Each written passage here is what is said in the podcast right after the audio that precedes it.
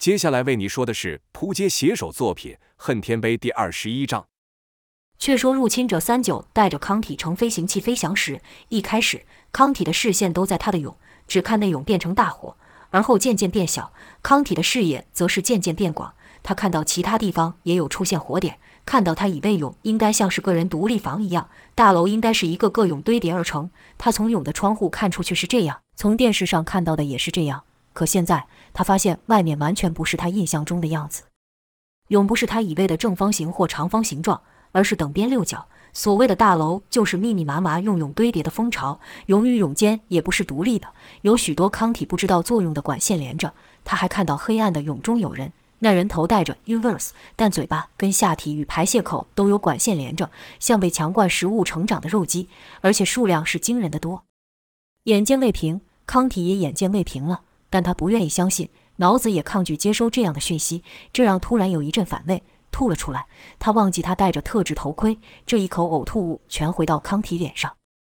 三九道，以过来人的经验，劝你闭上眼别看，不然你会把自己给臭死。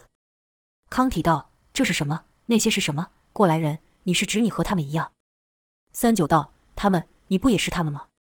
康体当然不愿相信自己和那些肉鸡一样。一想到刚才的画面，康体又忍不住想吐，好不容易咽了回去。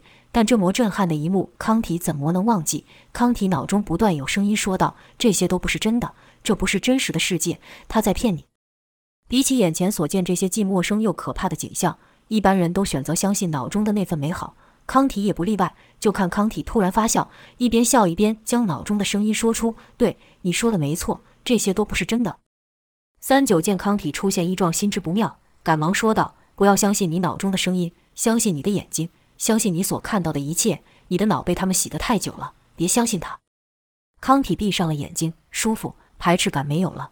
他看到自己又回到了泳中，看到了自己正带着 Uverse。比起张岩所现那些不知所谓的东西，康体更愿意相信这熟悉的画面。康体看到自己进入了游戏，他正被挟持，是游戏刚开始，王拓带着伊香龙和王延凤逃跑的那一段故事。只不过在游戏中，他是伊香龙的视角，这次换成了王延凤。挟持他的人是吴刚，那个对他做了许多禽兽事的吴刚。但这时的康体已学会了天下第一奇功易随经，实力和当时是天差地别。他感觉到后背被吴刚用力掐住，之前在游戏中那复仇的怒火又立刻升起。就听康体声音充满的恨，说道：“好好好，死猪如活过来好。看到你死在汉青边手下，我就觉得很不是滋味。你应该死在我手上。”康体感到后颈传来刺痛，像被雷电精准地劈中一样，心脏甚至都有那么几秒暂停跳动。但康体一想到吴刚对他做的事，便又活了过来，心脏再次跳动，反手去抓，抓到了吴刚的头，一个用力，吴刚的头就裂了。康体还不解气，一个用力将吴刚整个人甩到身前，口中骂道：“你死也得死在我面前。”现实中被甩到康体面前的人是三九，刚才见康体听不进他说话。甚至出现了异状，便想直接把康体给电晕带走。可三九怎么也没想到，康体居然有让电击失效的能力，甚至将他钳制康体的装置都抓断了。三九就这样被康体的怪力甩到了面前。三九看到康体的眼睛是闭上的，康体的拳头迎面朝他打来。此时三九心里只有一个念头：完蛋了。三九没有闭上眼睛，就算是死也得睁着眼，看着真实的世界而死。咚的一声响。是康体的拳头轻碰到三九面罩的声音，康体突然像是泄气的水球一样软了下来。三九看到康体后面有一个人，说道：“你再慢一步，我就完蛋了。”那人是三九的同伴 Trax，要不是他及时将一管药剂注入康体的身体，让康体全身僵硬，不然刚才那一拳下去，三九就得成为远望公司都不知道有死人的真死人。此时康体的状况如同被鬼压床，全身无法动弹，可一时却清醒得很。但由于同步的程度过高，所以眼睛看到的景象都会和游戏中的画面与人物融合、扭曲，如同两个完全不同的世界同时被康体所看到。康体一会狂笑，一会大哭，一会悔恨，一会害怕。要不是三九早就预料到会出现这样的状况，估计也会认为康体这人已经彻底的废了。三九的飞行器是愈飞愈低。先是穿过一栋又一栋如奔天树木耸立的密集涌巢后，出现一堆超级巨大的管路，整齐排列着。飞行器在这些大管面前小到几乎看不到。这些巨大的管路发出规律且低频的嗡嗡声，好像什么巨兽的呼吸。远望公司所需的能量就是这些管路提供的。而且远望公司所使用的只是其中的百分之三十而已，也就是说，受测者的神远望公司的主人怪谢克博士只有使用这百分之三十能源的资格，剩下的百分之七十是谁在使用呢？是一股势力，是远望公司的人提到都会害怕的人，也是驱动怪谢克秘密做这些奇怪举动的原因。从高处往下看。这些巨大管路是以不对称的五边形排列，而每个边上方的空间还有更巨大的立体投影，有两连体的畸形美女、不知名文字、某种古代植物等，像是什么人将这空间当成自己的作品展示。本来脑袋就混乱的康体，在看到这种没有逻辑也无法解释的景象，又激动了起来。这是大脑接近负荷边缘所做的挣扎，而这最后的挣扎也是最暴力的。康体虽然还无法控制自己的身体，但光是他的抖动就已经让三九无法控制飞行器。Trax 在一旁的也很着急，因为再给康体注射药剂的话，康体必死。飞行器不受控地穿过了两连体美女的胸部，撞上一个文字的，擦过植物的触须，在前面就是由一道道紫色光束汇集而成，直冲天际的光墙。这一束束的紫光是杀菌光，对人体的破坏如同直接照射在太阳辐射下。不到一秒就能杀死人的细胞，更别提光束前那一层薄如烟雾的蒸汽，那可是高达上百度的气体。别说碰到了，光是靠近就足以把生命给烫死。可尽管有这些科技防护，内部依然不安全，因为他们无法完全挡住病毒。眼看康体带着三九朝死亡域来靠近，一旁出现三架飞行器快速飞来，Trax 立刻叫道：“铁堆，快来帮忙！”就看一个魁梧的人影跳上了，抓住了三九的飞行器。那人不只是长得高大，身上的装备比其他人都还要厚重。那叫铁堆的巨汉本以为出一手就能制服康体，可没想到康体的力气超乎他预期。突然间发出“咚”一声爆响，康体居然能动了，一拳朝那人打去，力量之大，差点把那人给打下飞行器。那人说道：“这家伙似乎更特别一点。”三九，我跟你换换。三九提醒同伴小心后，就跳到了那空出来的飞行器上。就这么短短的时间。康体居然站起来了，可站得并不稳，似乎只有一手一腿恢复知觉。此时的康体两眼通红，像极了嗜血的野兽，憨口流水，发出无意义的声音。而后就听“轰”的一声爆响，康体朝铁堆展开攻击，铁堆也不甘示弱，两人不断打、打、拆、打，空气中不断发出爆响，那对打的风压和拿武器对轰没什么两样。最初几分钟，铁堆占上风。只是惊讶于康体的力量居然能他对抗。再过几分钟，铁堆开始后退了，因为康体的动作出现了明显的变化，从刚开始单调的直线攻击变得内沉，展现了发力、引力的高超技巧，身法也变得愈来愈快，力量也愈来愈强，就好像在游戏中一样，是愈打愈厉害。这一下铁堆就撑不住，从主动后退到被康体打退。这时，本在旁观战一人喊道：“铁堆，你压不住的。”这家伙明显比其他人都还要厉害，我来帮你。这人的装备又和其他人不太相同，乍看之下像是某种带壳的虫子，因为他高隆的背装一直连到头上。就看他纵身一跃，半空中双手张开，那看似硬壳的盔甲居然变成了像翅膀一样，对着康体横手一扫。但康体动作更快，矮身闪过。铁堆道：“老大，这家伙也太夸张了吧！”出手帮忙的是这伙人的头，叫做费罗帕图。费罗也对康体刚才根本没有看他就避开攻击动作感到讶异，说道：“这家伙愈打愈厉害，不快点制服他的话，我们都别想走了。”说话间，快速攻了三次，康体也躲过了三回。铁堆切了一声，说道：“麻烦了，本以为这次不会用到那个的。”费罗则没说话，也不知道他做了什么，就听他发出如狼般的嚎叫，紧接着铁堆也发出同样的声音。意识不清的康体见两人嚎叫，不但没有趁着空档攻击。反而也跟着乱叫起来。插不上手的 Trax 说道：“这家伙的脑看来不光是洗坏了这么简单，不过这次应该能搞定他了吧？”Trax 后面的话是对另一人问的，那人叫做孔大夫，他的飞行器上有三个人状物。之所以说是人状物，是因为他们像木乃伊一样，从头到脚都被包了起来。孔大夫的装备也和其他人不一样，最明显地方就是他有六只手。孔大夫回道：“如果注射了药剂后还搞不定。”那我们只能像老大说的一样，一个都走不了了。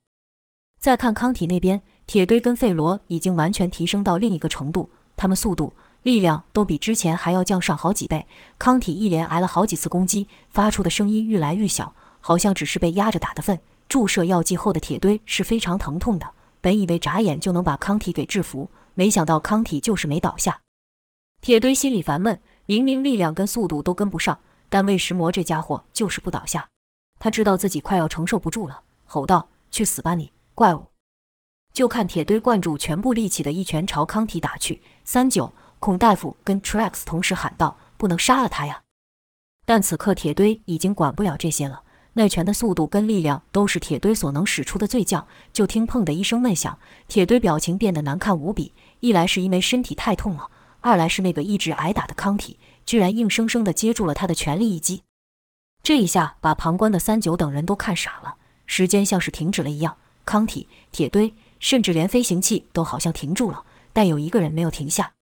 突然间，康体发出一声咕噜，而后就看康体缓缓倒下。就看费罗两手并起，指尖突出，整个人像个锥子一样。原来是费罗趁康体接招的空档，也使出了全身之力，灌注一点戳向康体，这才让康体倒下。康体一倒下，孔大夫立刻有动作，靠近康体后，六手并用，将康体也包成了木乃伊。费罗道：“走吧。”声音很是虚弱，看来他的状况不比铁堆好多少。没敢耽搁时间，五人立刻朝退路飞去。没一会，来到一个大水管前。是排放远望城市雨水用的，像这样的大管还有很多个，当然前方也都有防护网。这防护网乍看之下和其他地方没有不同，可在与连接地面的小小一段出现了状况，是闪闪烁烁、断断续续的。正常的情况下是不会发生这种状况的。在费罗等五人到达前，还有几个伙伴也这等待了。几人盯着防护网的闪烁，一起念着：一三九四六。这频率和怪谢克用指尖敲的频率一样。闪烁一次后，紧接着是三和九次，而在第九次快速的闪烁后，有五秒钟防护网那一小段消失的间隔。他们知道这一刻要特别小心，晚一秒或是早一秒，那就是当场惨死。念了几次后，费罗道：“下一次，下一次就走。四六，怎么是二，不是三吗？等等。”费罗赶忙叫住大家，继续看着闪烁确认：“二九四六一，不对，变了，频率真的变了，怎么会这样？”大家都知道，要是出不去，那他们就得全死在这。若不带这些受测者回去，死的将不只是他们，还有村里面全部的人。所以大家很慌张。费罗还在盯着闪烁的节奏，并叫 Trax 等人跟着一起确认是不是只是眼花而已。费罗好希望只是他眼花而已。Trax 说道：“频率真的变了，这下怎么办？”其他人一听更是害怕，纷纷说道：“完了，这下完了，出不去的话就只能等死了。”也有人说道：“不行，不管怎样也要带着家伙回去，不然我女儿就没救了。这可是防护网啊，碰到的瞬间就死了，根本出不去，怎么救？”闭嘴，闭嘴！能救一定要能救！我早就说不能相信他们，我们中计了。这次我们都走不了，我们走不了，村里的人就得不到解药。他们这是想把我们通通杀死。也有人不相信，持续盯着闪烁数着，数了一次，两次。依旧认为是自己眼花，因为如果不是眼花，那此刻的他等于死了。不对，不应该是这样。再一次，这次从九开始，不对，频率应该要一样才对，一定是我看错了。再一次，我们被骗了。该死！我一定要回去，不管怎么样，我都要回去。也有人颓然坐倒，任凭脏水冲刷，两眼只是盯着那刺眼的闪烁，没有了主意。轰轰轰！一阵低沉的闷雷响由远而近，朝机人所在的方向靠近。这声音出现，不论刚才是失望、愤怒、放弃的人都立刻像感受到危险的猫一样警戒起来，因为那是军队中巡逻者的声音。他们有武器，整个城市只有军队有武器，提供整个城市能源的远望公司没有，怪谢克也没有。费罗这一群人赤手空拳的人根本无法和军队对抗，连远望公司都不行，何况是他们这些小人物。前面的防护网是致命的，后面的军队更为要命。差别只在面对防护网时，还可以自己选择什么时候死，还有时间抱怨、愤怒、伤心。要是被军队发现，那只有一个下场，就是当场击杀。怎么办？这是所有人的疑问。费罗在心里大骂：“该死的怪谢克！难道真像他们所说，我们都被你给骗了？”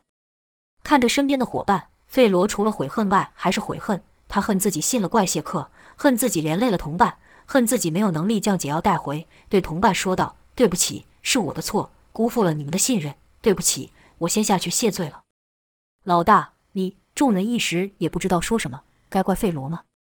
大家都知道，费罗也只是想救村里的人，但不怪他吗？那现在这样的处境，谁要负责？总要有人要负责，总要有人被责怪，不然大家的心里过不去，连死都憋屈。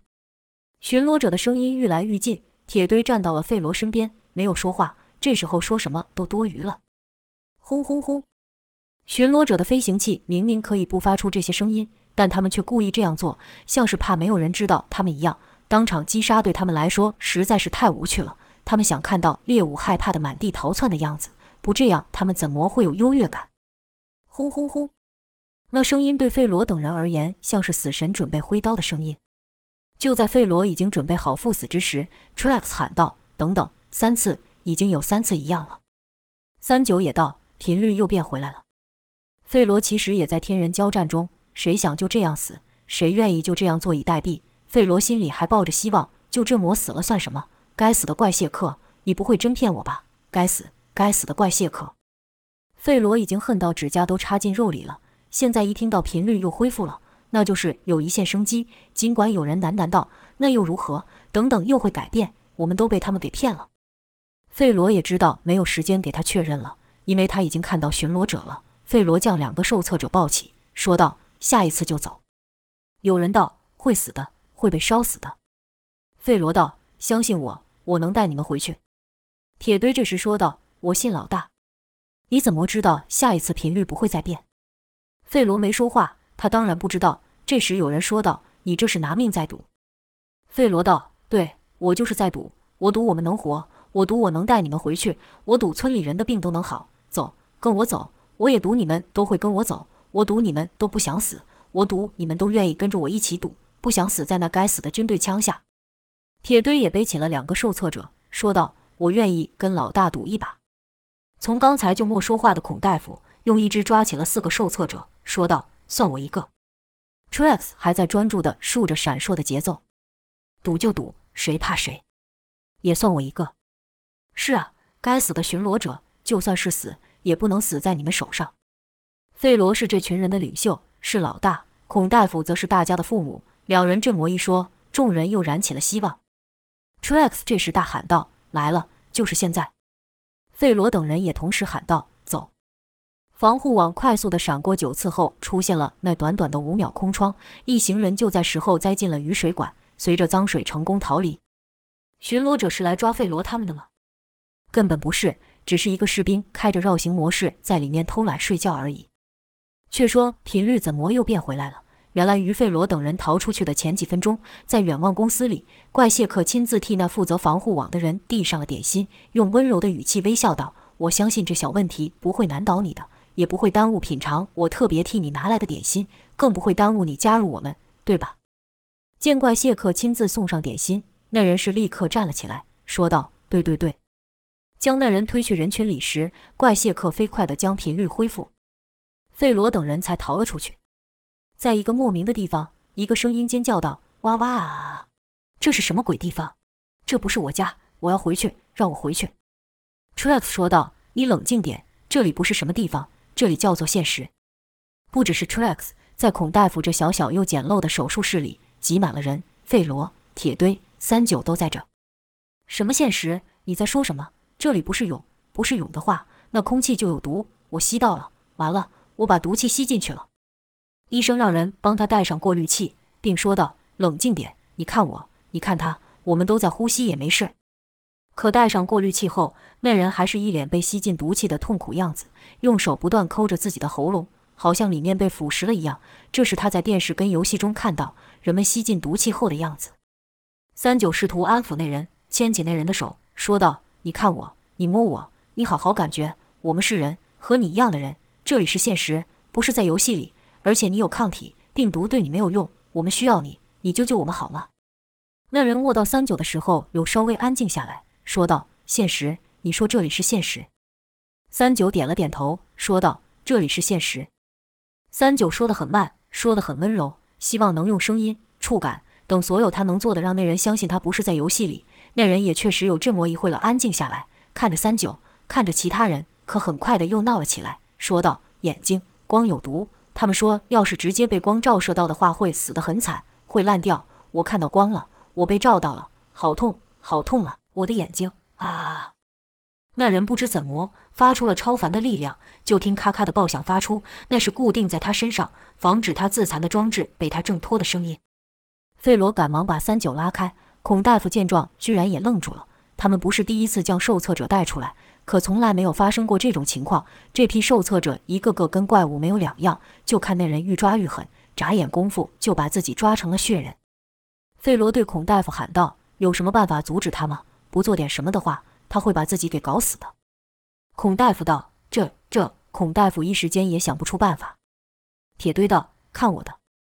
铁堆抄起一个棒子朝那人后颈打去，同时说道：“给我冷静点。”可棒子弯了，那人却一点事都没有。铁堆则是瞠目结舌地拿着变形的棒子。孔大夫道：“没用的，一般的东西根本伤不了这些人。这些人在某种状态下。”皮肤会变得坚硬无比，更别提他们的速度跟力量了。要不是用他们给的器具跟药品，根本制服不了他们。而要在前面几个人身上已经用完了。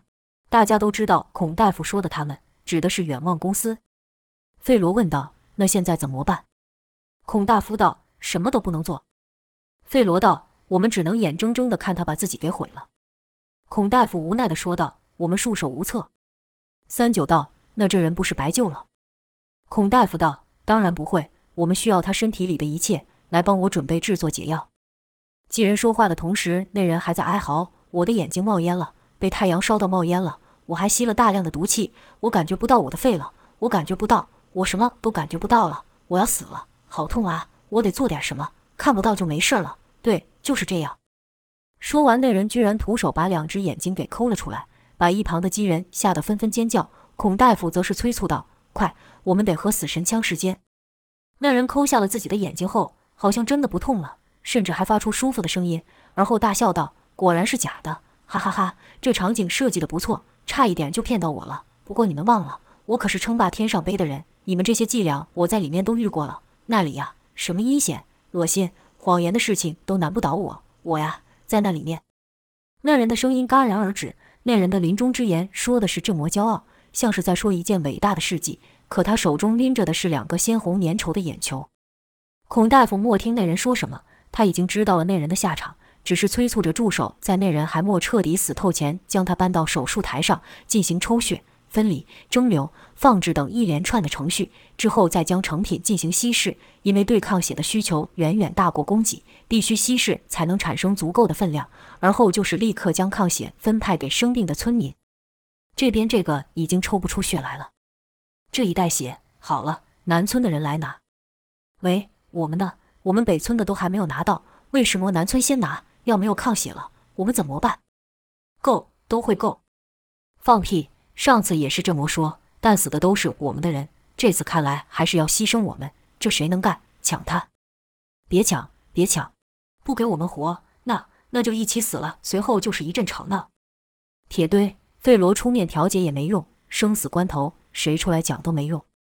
本来昏迷的康体也对争夺声、叫骂声有些反应，因为这样的声音对他来说是新鲜的。恍惚间，他迷迷糊糊地看到几个人在眼前忙碌地穿梭，而后他听到有人喊道：“大夫，这针居然插进去他的皮肤里了。”孔大夫问道：“抽得到吗？”助手道：“可以。”本来连看都没有时间回头看的孔大夫，听到能抽到血后，便来到康体身边检查了一遍后说道：“谢天谢地。”看来只有在他们情绪激动的时候，身体才会变得坚硬。平常时就和正常人一样，不然没有他们的药剂跟器具，我也没办法。总而言之，这实在是太好了，一个活体能抵数十个死体。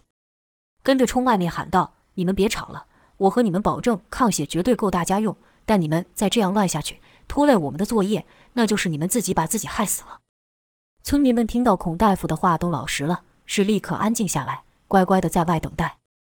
康体也听不清楚大家在说什么，但他看到了好几束红色的液体流动。康体甚至都不知道那是从他身上抽出来的，只感到头脑似乎愈来愈晕，意识愈来愈薄弱。卫斯理，卫斯理，醒醒！芬妮，是你吗？一个被抽血受测者听到了熟悉的声音叫唤，有了反应，便说了那声音的名字，只是声音虚弱到和文字差不多。芬妮继续说道：“是我，卫斯理，听着，你必须听他们的话。”慢慢来，不着急。芬妮道：“你听我的就对了。他们是好人，他们会救你的。”卫斯理不解问道：“什么他们？你在说什么？什么好人？”卫斯理这才发现旁边站了人，而且不止一个，还全是陌生的面孔，吓得他发出一声怪叫，惊恐地说道：“你们是谁？”孔大夫道：“呼吸，听我的话，慢慢呼吸。像芬妮说的，我们不是坏人，我们可以救你。”卫斯理一边大力的喘气，一边寻找芬妮，说道：“芬妮呢？她在哪？”“我在这。”卫斯理道：“你在哪？我听到你的声音，可是没有看到你。你到底在哪里？”芬妮又说了一次：“我就在这。”卫斯理顺着声音的方向看去，这一看，他整个人愣住了，不要说呼吸了，连心脏似乎都停止了跳动。他确实看到了芬妮，准确的来说是芬妮的脸。尽管他们都各自独立生活在蛹中，但就像康体和素描一样，他们通过电话看过彼此的长相。而此刻的芬妮却出现在一个的老旧电视机里面。卫斯理道：“芬芬妮。”卫斯理小心地问着，好像不敢相信眼前所现。芬妮回到：“卫斯理。”卫斯理愣愣地看了电视机的芬妮好一会，而后傻笑道：“呵呵呵，这是什么鬼东西？芬妮。”你在搞什么？这些人又是什么东西？摸起来挺真的。不过这一段是什么剧情？你怎么会出现？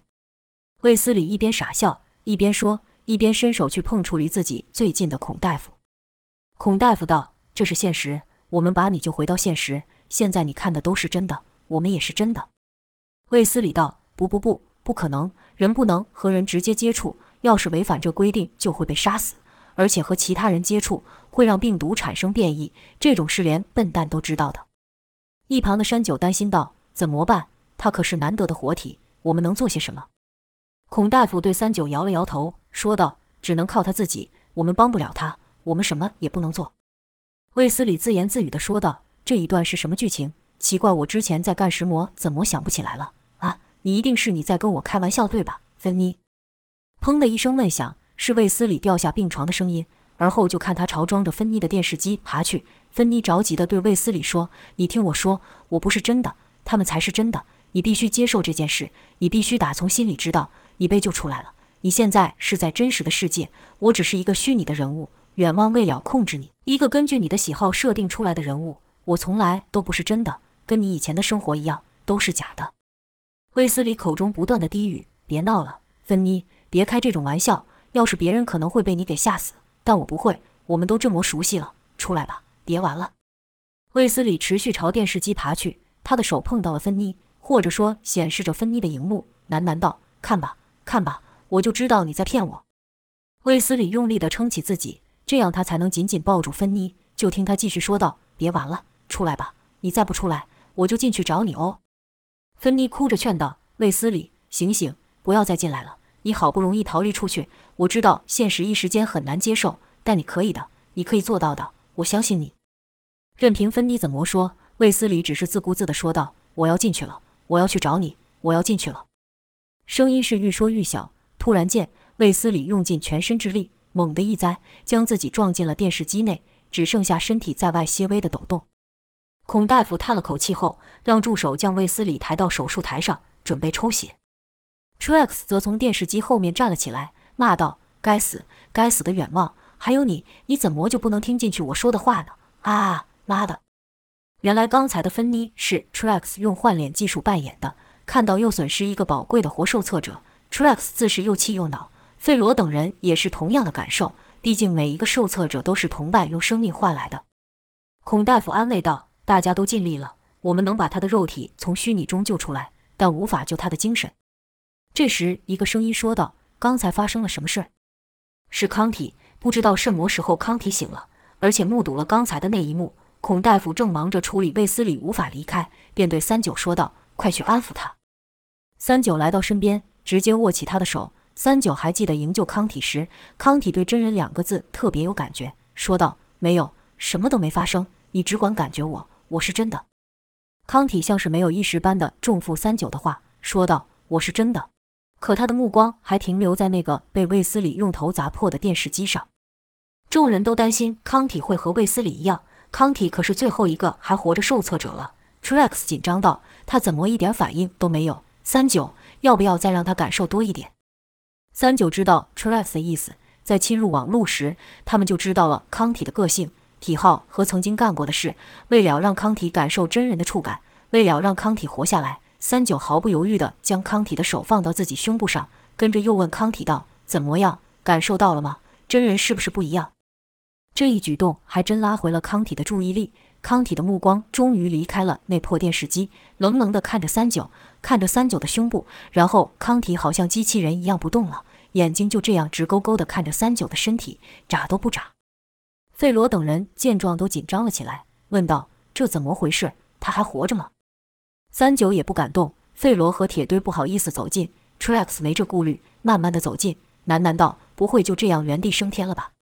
跟着用手在康体眼前挥了几下。康体还是跟木头一样，连眼都没有眨。Truex 道：“不妙，不妙，孔大夫，你快来看他怎么了。”那边孔大夫正忙着制作解药，可听 Truex 这么一喊，心想活得比死的重要，只好暂时放下卫斯理。他也不避讳三九正露出半个胸部，也无需避讳，毕竟村里不论活着还是死的，孔大夫都从头到脚看过一遍了。孔大夫用光照康体的眼睛，康体的眼睛还是没反应。再听他的肺有呼吸，快速检查一遍后说道：“活着，但晕过去了。”众人松了一口气，庆幸康体没有原地升天，还活着。但这样的反应明显算不上正常。费罗问孔大夫道：“这家伙怎么回事？还有救吗？”孔大夫回道：“或许吧，晕过去也算是一种身体的保护机制。”Truex 道：“那就是有救了。”孔大夫无奈地说道：“不好说，能不能活下来，还是得靠他自己。”还是那句话，我们能把他的肉体从虚拟中救出来，但无法救他的精神。Truex 怪叫一声，来回踱步。他不想卫斯理的事情重现。大家都知道，要救出一个受测者是多么困难，而这次的受测者又是这么特别，和之前的都不一样。Truex 想至少保住一个。康体如果能活下来，那他们可以好长一段时间不用再冒险去远望抢人了。如果康体能活下来，表示村民也能活下来，至少到下一次新的病毒出现前。所以，Truex 才焦急的一边踱步一边动脑，嘴里快速的说道：“得想个方法救他。没错，说什么都得救他。怎么办？怎么办？精神要怎么救？”Truex 突然想到了什么，大叫道：“我有办法了！”